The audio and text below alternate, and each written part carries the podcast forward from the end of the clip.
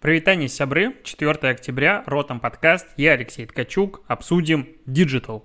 Чего обсудим в digital е? Есть у меня исследование, в котором говорится, что люди учатся быстрее, когда им не говорят, что нужно делать.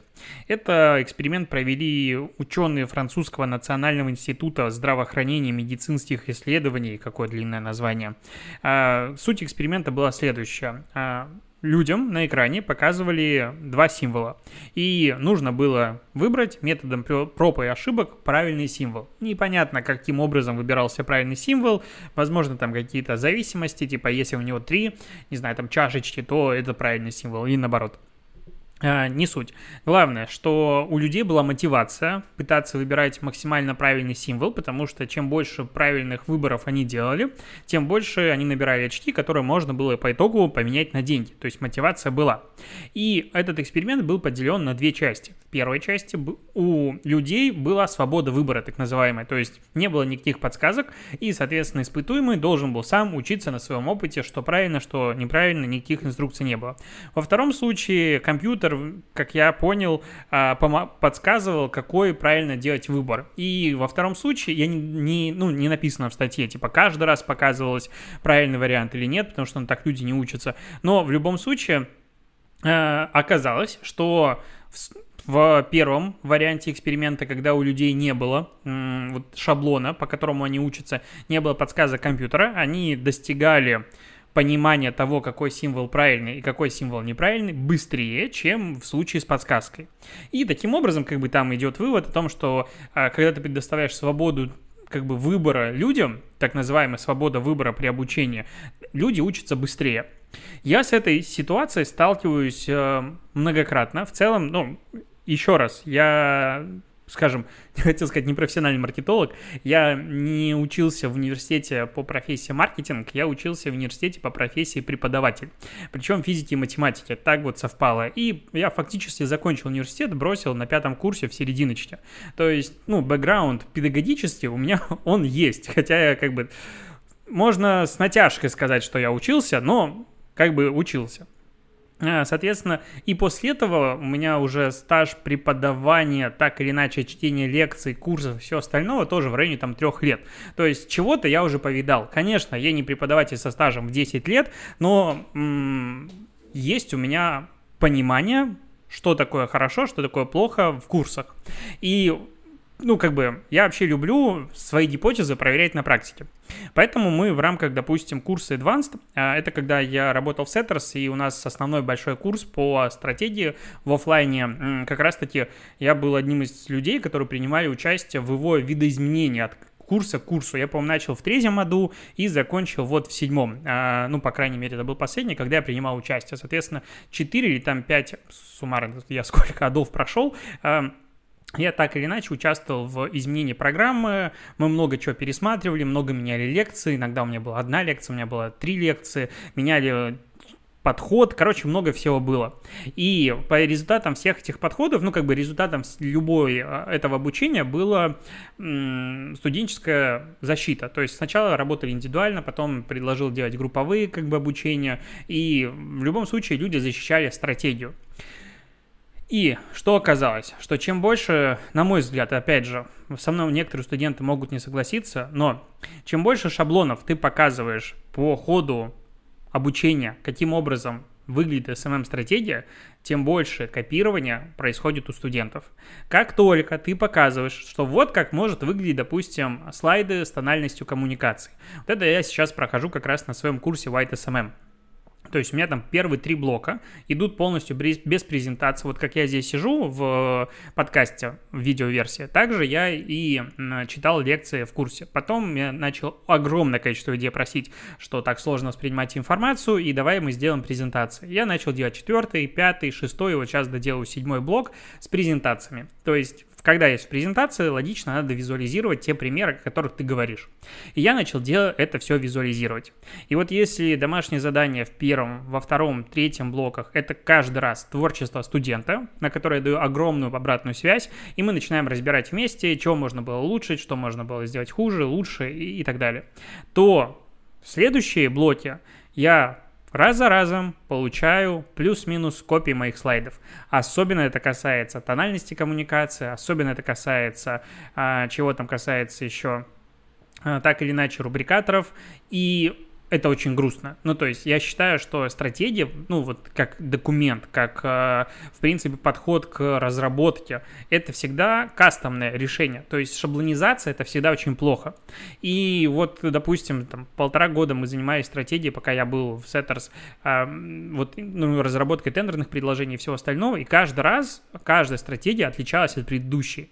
Когда-то это раздражало, когда-то не раздражало, но в любом случае был очень сильный прогресс каждый раз. Ну, потому что ты видишь, что, ага, когда ты анализируешь, допустим, прошлое тендерное предложение, ты понимаешь, что это можно было изменить, вот это можно было изменить. Я ушел, девчонки там дальше колбасят и постоянно улучшают и изменяют, и, ну, определенно огромный прогресс есть. Ну, потому что когда ты что-то сделал, ты понимаешь, что можно было сделать иначе. И в этом как бы идея. Поэтому я такой не сторонник давать шаблоны. Мне постоянно люди пишут почту, типа, покажи шаблон. Я, типа, я, допустим, не понимаю, что мне надо писать в анализ, допустим, аудитории вот в целевую аудиторию, что нам писать? Очень простой ответ. Что ты будешь использовать дальше в своей работе, в рубрикаторе, в продвижении, то и надо писать. Не, нет каких-то базисов, ну, формата там, возраст. Даже иногда в некоторых стратегиях не надо писать возраст людей, в принципе, плевать, сколько им лет. То есть бывают абсолютно разные подходы к сегментации целевой аудитории. Их много есть на рынке, в принципе, существует их десяток вариантов. Когда ты даешь шаблон, все, человек зацикливается на этом, и очень сложно выйти из него. Ну вот, как если по-другому немножечко подойти к этому вопросу, к примеру, тебе нужно составить бриф. Вот часто люди просят в чатах, типа, ребята, скиньте вот пример брифа, пожалуйста. Мне хочу понять, вот что надо, что надо использовать, и сделаю свой бриф на основе этого. И это э, происходит история из э, школы, когда дай списать, но только точно-точно списывай и как бы происходит Ctrl-V, когда, потому что ты видишь как бы решение, которое уже осознанное, осмысленное, ты пытаешься на него смотреть, часто не понимаешь, допустим, какие из блоков нужны в брифе, какие не нужны в брифе, потому что хороший бриф под себя можно составить, на мой взгляд, только самостоятельно через какое-то время, потому что каждый человек спрашивает разные вещи, и что-то кому-то надо, кому-то чего-то не надо. И получается такая история, в которой ты берешь чужой бриф, смотришь на него, окей, пытаешься даже сделать свой, но у тебя получается то же самое. Когда ты видишь перед собой пример и хочешь сделать отлично от него, очень сложно так поступить. Ты просто, ну, из-за того, что видишь уже шаблон, идешь по нему. Поэтому я такой сторонник, э, допустим, не показывать какие-то шаблоны, не показывать примеры. Да, это сложнее на старте. Да, намного сложнее сделать без примера. Это факт. Но при этом ты в этот момент включаешь, ну, голову, на полную катушку и начинаешь сомневаться в том, что ты делаешь. И вот я делал недавно сессию вопросов-ответов, я считаю, что сомнение — это один из ключ... ну, ключевых не этапов, а триггеров для развития личности. То есть, если ты видишь, что надо писать вот это, вот это, вот это, ты делаешь так. Поэтому я, допустим, э, в, во втором блоке, там, где у меня идет анализ конкурентов в курсе, я говорю так, домашнее задание, там не все студенты учатся с домашками, ну, там, примерно половина. Ты проходишь этот блок, ты сдаешь мне домашнюю работу, я проверяю, даю обратную связь и показываю тебе пример, как ну, это, это вообще, в принципе, может выглядеть на основе там примеров из других SMM-стратегий. И студент может потом улучшить свой результат. Ну, то есть он видит, как это можно было бы сделать. А, и очень многие говорят, сначала мне покажи, потом мы тебе сделаем. Ну, в этом, я считаю, смысла нет. Я что-то увлекся тут э, размышлениями об образовании, потому что я по поводу онлайн-обучения очень много думаю, и постоянно хочется сделать как-то максимально качественно, максимально интересно, чтобы, ну, это было не просто, типа, видео, которое ты смотришь, и непонятно, что с ним делать, потому что, ну, я считаю, что онлайн-обучение, это, конечно, прикольно, но очень сложно учиться онлайн и именно учиться, не прослушать и что-то там узнать, а именно научиться. Потому что обучение происходит, по сути, только на практике. Практика — это огромное количество э, ручного труда на проверку. И вот это вот каждое огромное количество ручного труда на проверку, оно либо удорожает курс, либо требуется автоматизировать, либо требуется делегировать, и, короче, много проблем. Я что-то пока не вижу, чтобы кто-то, ну, эффективно и классно решил эту э, проблему. Пока, ну, я вижу, что у Яндекса есть интересное решение, надо посмотреть в эту сторону по, по плотнее, потому что они делают прям целый как бы симулятор, но у них ресурсов, конечно, для этого огромное количество. Ладненько, пошли дальше. Э, GeForce Now поможет вернуть игры Epic Games на Android и iOS, откуда их, конечно же, выпилили после всего этого скандала. Что такое GeForce Now? Это облачный гейминг. Про облачный гейминг э, ходит ну не то что легенда, но, короче, давно э, предприниматели и компании думают по поводу того, чтобы, а давайте мы сделаем следующим образом. Вот как бы мы смотрим YouTube, а только будет у тебя трансляция игры, но ты будешь как бы управлять самой игрой со своего компьютера, неважно, насколько он сильный, не сильный, а сама игра будет работать на серверах. И все звучит прикольно до момента, пока появляется пинг, потому что э, я не видел пока решений, в которых ничего не подладивает. Так как сигнал постоянно нестабильный, а ты получаешь ну, видеоконтент в огромном количестве, без буферизации заранее. Ну, то есть, если тот же YouTube, он может загрузить вперед, там, не знаю, там, полминуты ролика и какие-то прос седание интернета и все остальное он может таким образом компенсировать, так тут ты еще сначала чего-то посылаешь на сервер, туда идет сигнал, там он обрабатывается компьютером и тебе отправляется обратно. То есть лаг все равно достаточно большой, ощутимо есть. То есть облачный гейминг, как его пока не рекламируют, э, ну, не самая это пока эффективная вещь по моему ощущению, с точки зрения именно опыта пользовательского. Но благодаря uh, GeForce Now Epic Games возвращается на эти платформы. Можно будет играть в браузере, и вообще становится очень грустненько из-за того, что играть в браузере. Каким образом это будет э, Fortnite, который супер динамичная игра. Но что здесь интересно, что как на это дело будет реагировать Apple и Google, потому что, ну, в браузере это, по сути, они никакого отношения не имеют. С другой стороны, вот такая как бы хитрость является прямым обходом запрета платформ на вот такое действие. К чему это приведет? Непонятно, ну, запрета на присутствие этих игр на платформе с, с возможностью оплаты ну, в обход э, платежных систем Apple и Google. К чему это приведет, непонятно. Здесь мне нравится, что в статье предлагается, что вот новая функция GeForce Now позволит избежать зависимости от владельцев операционных систем и магазинов приложений Google и Apple, сказал собеседник издания знакомой ситуации. Прикольно, но теперь ты будешь зависеть от другой платформы. Ну, то есть ты как бы избегаешь зависимости от двух платформ, но начинаешь зависим... зависеть от третьей, не самой большой. Это такая странная история. Э, новость следующая. Google научила свои смартфоны ждать ответа оператора, чтобы вы больше не тратили на это свое время. Фишка, конечно, крутая. Пока доступна, к сожалению, в США и на смартфонах Pixel 5 и Pixel 4a, которые как бы не занимают никакой доли рынка у нас, потому что официально не продаются. В чем фишка этой фишки? Ты набираешь какой-нибудь банк и ожидайте, пока мы свяжем с оператором, и вот это вот ожидание и прекрасная музыка, ты можешь включить вот эту функцию у себя на а, пиксель-фоне, и там будет отображаться иконка формата «Играет музыка». И когда музыка перестанет играть и появится оператор, тебе об этом а, оповестит телефон. В принципе, классно. Ну, вообще никакой проблемы здесь нет. Я вспоминаю свои... Ой, это было давно, это было лет 8, может, 9 или 10 лет назад, когда а, DSL, ADSL доступ был у Byfly, это белорусский оператор а, государственный, типа Белтелекомовский, ну, как Ростелеком, только России, в Беларуси. И он постоянно глючил, постоянно с ним были какие-то проблемы, ну, классика. И надо было звонить оператору и ждать иногда на трубке 20-30 минут, причем по городскому. И это было, конечно, очень мучительно. Вот такой функции мне тогда очень сильно не хватало. К новостям спорта. Я прям ведущий новостей. К новостям спорта. Гранада – это такой, какой клуб испанский, по-моему, да? Я вообще не фанат футбола, честно говоря. Э, ну, блин, и вот я не могу найти из...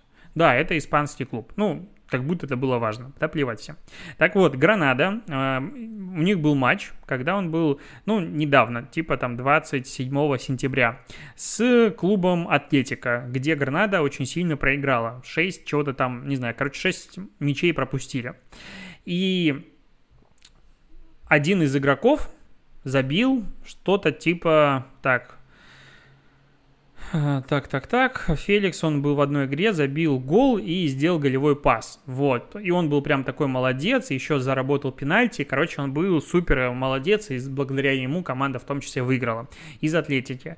И после этого букмекерская контора Winamax публикует у себя в Твиттере картинку, а, как бы тепловая карта. Но вообще футбол становится все более технологичным, и могут они, насколько я понимаю, делать тепловые карты, где как перемещается игрок для анализа, для каких-то, ну, скорее всего, для анализа э, тактики и стратегии, хотел сказать, боя, матча.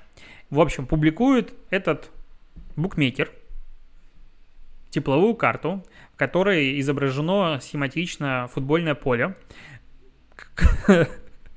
У ворот противника тепловая карта визуально напоминает, ну, либо это губы, либо это попа. Ну, то есть, две как бы булочки такие непонятные. То есть, если смотреть как бы в разрезе, ну, это может быть как губы, с другой стороны, это может быть как попа. С другой стороны, на нее надвигается тепловая карта э, в виде продолговатого чего-то с задней стороны с таким утолщением, как будто, ну, большим утолщением. Ну, короче, визуально как будто это мужской половой орган, который двигается вот в сторону этого. И непонятно, засаживает он либо в попу, либо в рот. Ну, то есть здесь исключительно такие э, визуальные ассоциации. И это делает... Э, почему я про это так зацикливаюсь? Потому что этот твит э, делает титульный спонсор футбольного клуба Гранада. Что странно. Ну, то есть, в принципе, он спонсор много где, но как бы титульный спонсор футбольного клуба, который проиграл, делает твит, в котором его как бы оскорбляет. Это очень странная история. Конечно же, все возмутились, конечно же, потребовали удалить и извиниться. Букмекер удалил твит, пока не изменялся, не извинялся. Непонятно, чего это будет. В соцсетях требуют, конечно же, сжечь и все остальное. И, конечно же, фанаты Гранад, э, Гранады требуют клуб убрать лого спонсора с футболки. Э, посмотрим, что произойдет дальше, потому что денег там, конечно же, много. Но, возможно, футбольная, ну, точнее, честь клуба и гордость клуба заставят отказаться от этого спонсорского контракта по какому-то э, предлогу и удалить эту историю. Ну, это, опять же, к теме ситуативного юмора, который может быть э, излишне э, короче, может вызывать наибольшее количество проблем, чем приносить пользу. Э, грустненько. Кстати, тут э, продолжается как бы коронавирус набирать обороты. Ну, я думаю, ты отслеживаешь статистику. Я не, не должен произносить цифры количества новых случаев в России. Но э, после того, как Москва сказала, что окей, отправляем сотрудников э, в добровольно-принудительном порядке, а если не отправите, мы вас оштрафуем. Санкт-Петербург, губернатор тоже обновила постановление, в котором говорится об э, мерах против распространения ковида, и в нем пока рекомендуется перевести ну, сотрудников на удаленный режим работы. Разговоров о закрытии кафе, ресторанов, торговых центров ничего не идет. Отмена массовых мероприятий пока тоже не слышно, и это все с тем учетом, что количество новых случаев заражения относительно весны уже превысило, то есть мы уже в рекорде, ну, в Питере больше, чем было тогда.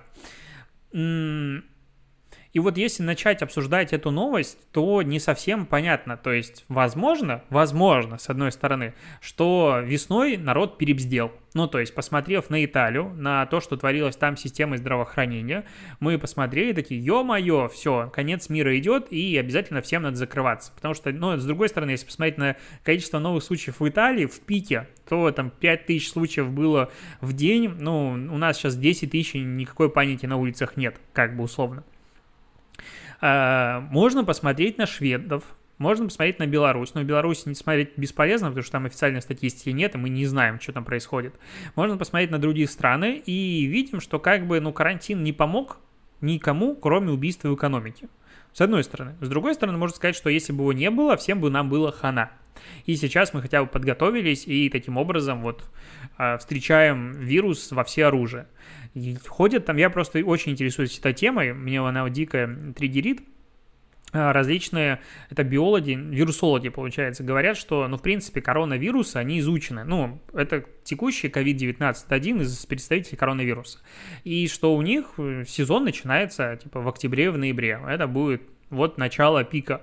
И это даже никакая не вторая волна, просто мы тогда за, за, затронули ее, по сути, хвост, и ничего подобного не было, а впереди пойдет дальше. И, типа, переболеть должно 75% населения, или же там все привиться, и тогда он как бы уйдет в небытие, ну, или станет не таким опасным.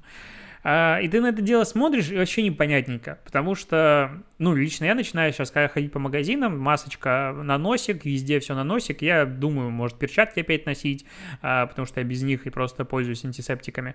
И вот это вот все, как бы, меры предосторожности очень хочется начать опять соблюдать по максимуму, потому что я помню, когда вот только-только карантинные все эти меры активно внедрялись, в магазинах люди друг друга сторонились, в очереди всех стояли друг от друга. Сейчас уже всем все плевать.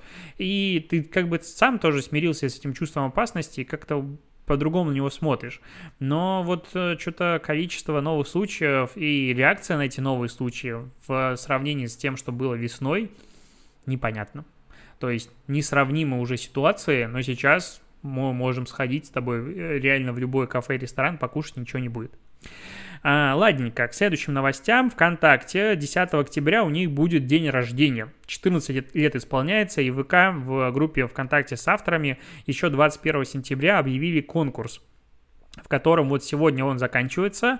4 а, октября можно было сделать свой логотип, точнее, придумать э, ребрендинг логотипа ВКонтакте и предложить его изменения. Там главный приз что-то типа а, iPad Pro с э, стилусом еще и 50 тысяч рублей. Нет, просто iPad и Apple Pencil. Ну, понятно. 50 а, тысяч рублей какой-то промо-купоны, потом у других мест, короче, поменьше призы. Но в любом случае публикуйте свои логотипы по хэштегу и вот предлагайте ребрендинг ВК. Просто фантазия на этот э, счет. Я зашел, посмотрел по хэштегу, хэштег ВК Talents, нижнее подчеркивание ВК 14, и некоторые просто попробовали обыграть различными элементами логотип ВК, непонятно зачем, типа ВК состоит из пиццы, а, ну, я понял, понял почему. Пицца, такси, музыка, деньги, дом, и телефон, а, и карточка, ну, типа, все основные сервисы а, показывают. Кто-то какие-то очень странные, ну, короче, уровень работ, он огромно, а, короче, супер по-разному можно смотреть на логотипы. А, понятное дело, что логотип ВК, он и так на данный момент настолько лаконичный, что каким-то образом видоизменить его без потери а, наследовать, ну, наследствие предыдущих логотипов будет проблематично. То, что предлагают, мне не понравилось ничего. Я просмотрел логотипов, наверное, 100-150, я очень долго листал, я не нашел ни, ничего, за что можно зацепиться. То есть, э, что-то какие-то либо очень слабые работы, либо вынос каких-то ненужных элементов, но в целом, как много людей приняло участие, это интересно, это клево, и вообще, зная, насколько творческие конкурсы тяжело продвигать, это как бы такое количество работ, конечно, достойно уважения. Телеграм тут падал ночью, падал вообще на этой неделе. Что-то он начал падать слишком часто. Когда его не блокировали, он падал намного реже. Может, его стоит заблокировать для того, чтобы он стал более стабилен. Но это какая-то такая странная тенденция, которая мне не нравится. Потому что ну, ты сидишь, причем обычно принято, когда что-то не работает, идти и писать в Телеграм и оттуда узнавать новость. А когда Телеграм не работает, главная проблема, куда написать, что Телеграм не работает. Ну, типа, не в сторис же Инстаграм писать. Это как-то странно. Еще к дням рождения сервисов у Excel 30 сентября было 35 лет, а, а причем Excel же на старте вышел для Mac, потому что, ну, это было, в принципе, под него и разрабатывался сервис, сервисы Microsoft изначально а, под Mac, и потом уже дальше а, вышел он под Windows через пару лет. А, но, в общем, Excel был самый первый и самый главный, по сути, сервис а, на старте для Microsoft, и он изменил, ну, Наверное, он изменил мир, то есть он очень сильно повлиял на то, каким образом мы работаем с информацией. Лично я Excel безумно люблю, нежно обожаю и сижу в нем, ну, регулярно, то есть без формул Excel. Ну, под Excel я подразумеваю Google документы, но это, мне кажется, знаешь, таблицу никто это не называет. Это Excel просто в онлайновом формате. А, это, э, это классный инструмент, который хочется смотреть. А сейчас будет э, комментарий с Пикабу вот такая вот прям новость из Пикабу. А, в общем, парень написал, что сейчас 20.45 по РЕН-ТВ идет фильм «Интерстеллар». Лично мне фильм нравится по многим причинам, поэтому я его уже много раз смотрел. И тут с самого начала мозг мне начинает сообщать, фильм ускорен. Паузы не те, сапиенса нет, все как-то в кучу. А, в общем, он берет, находит этот фильм у себя на компе, включает его, и оказывается, что а, комп на полсекунды Короче, через 15 секунд э, начинает э, канал, телеканал опережать э, трансляцию на компьютере. И оказывается, что ну, примерно ускорение 0,3, ну то есть 1,3. Это ну, на 30%, это если реально ускорение, это очень много. Интересно, как там звучат диалоги. А что оказывается? Что на фильм заложено 3 часа 25 минут. При этом сам фильм без титров идет 2 часа 45 минут. 40 минут на рекламу рекламные блоки от 4 минут и выше. Соответственно, их должно быть не больше 10, а точнее 10 максимум. Но а, на момент, когда вот парень пишет этот а, комментарий в 2047 было уже 5 рекламных блоков. То есть а, рекламных блоков будет больше, чем типа 10. А, соответственно, телеканал берет и ускоряет фильм для того, чтобы показать больше рекламы и отбить бабки. Вот такая логика. И ты на это смотришь и думаешь, что за жесть? ну, то есть это реально жесть. А я очень сомневаюсь в том, что ускорение 0.3, ну, потому что это очень большое ускорение, и, ну, я подкасты привык слушать на ускорении, допустим, 0, а, ну, точнее, 1.25, 1.5 иногда, если диктор говорит очень медленно, но в целом это очень большое ускорение, но если, в принципе, ускоряют, то это, конечно, печаль и беда. А, все больше и больше на Западе обсуждают одну платформу под названием OnlyFans. Fans. Про нее мы с тобой, мне кажется, говорили когда-то. Ну, что это за платформа? Это платформа, на которой люди могут выкладывать какой-то контент, а другие люди подписываются на этих авторов, но подписка исключительно платная. То есть доступ к контенту ты получаешь за деньги. Условный такой аналог Patreon. Но ну, а фишка OnlyFans заключается в том, что там преобладает, ну и в принципе он так позиционировался, эротический контент ну, скажем так, прям эротический. В принципе, на, на Патреоне, насколько я помню, по статистике до половины патронов подписано тоже на эротический контент, и там его тоже хватает. Ну, то есть люди в целом уважают все это дело. Но э, оказывается, что на OnlyFans сейчас люди зарабатывают, ну, прям очень хорошо. Одна из героинь материала, это, получается, Verge написал, за 5 месяцев вышла на заработок в 100-200 тысяч долларов в месяц. А начинала изначально с невинных видео в ТикТоке. И дальше начинает прослеживаться в этой статье логичная связь между ТикТоком и OnlyFans. Почему? Потому что девчонки и мальчишки, не только девчонки, делают различные тиктоки в тиктоке. А, набирают там стартовую аудиторию, ну, потому что они все из себя молоды, красивые и достаточно откровенные делают тиктоки, которые, ну, проходят в рамки модерации. А, а потом говорят, а хочешь посмотреть больше? Вот я тут могу как бы не прерываться в этом моменте и очень интересненько что-то продолжить делать или просто выложить фотографию, подпишись на меня в OnlyFans. А так как TikTok сейчас это самая вирусная платформа, ну, в принципе, которая существует, и набрать там аудиторию намного проще, чем на любой другой площадке, соответственно, Соответственно, она становится сегодня главным донором вот такого, ну, немножечко серого трафика, или не серого, смотря как на него смотреть, по разным законам, на OnlyFans. И это интересно. Ну, то есть в Инстаграм, чтобы, допустим, такое же провернуть, там надо долго прям собирать аудиторию, потому что в Инстаграм такие резкие взлеты, они, ну, практически исключены. А вот этот ТикТок, он является очень быстрым таким лифтом, э, ускоренным, который позволяет собирать аудиторию мгновенно, в принципе, после каких-то там пары ТикТоков. И оттуда переливает трафик вот как раз на OnlyFans и начинает зарабатывать деньги. Ну, интересно просто момент монетизации. Я жду, а, когда же появится первый курс об этом. Потому что мне тут кто-то сегодня рассылку прислал, ну, это классическое, я занимаюсь продюсированием инфозапусков и блогеров, я проанализировал ваш аккаунт, и я уверен, что с вашего а, запуска мы сможем заработать от полумиллиона до миллиона рублей, а, типа, за ваш курс. Ну, как бы успехов. Ребята, это не самые большие цифры для запусков курсов, особенно а, когда мы говорим про что-то интересное, а не про какую-то хрень у блогеров. Вот, а, поэтому Ждем, когда появится курс о том, как зарабатывать на OnlyFans. Это будет интересно.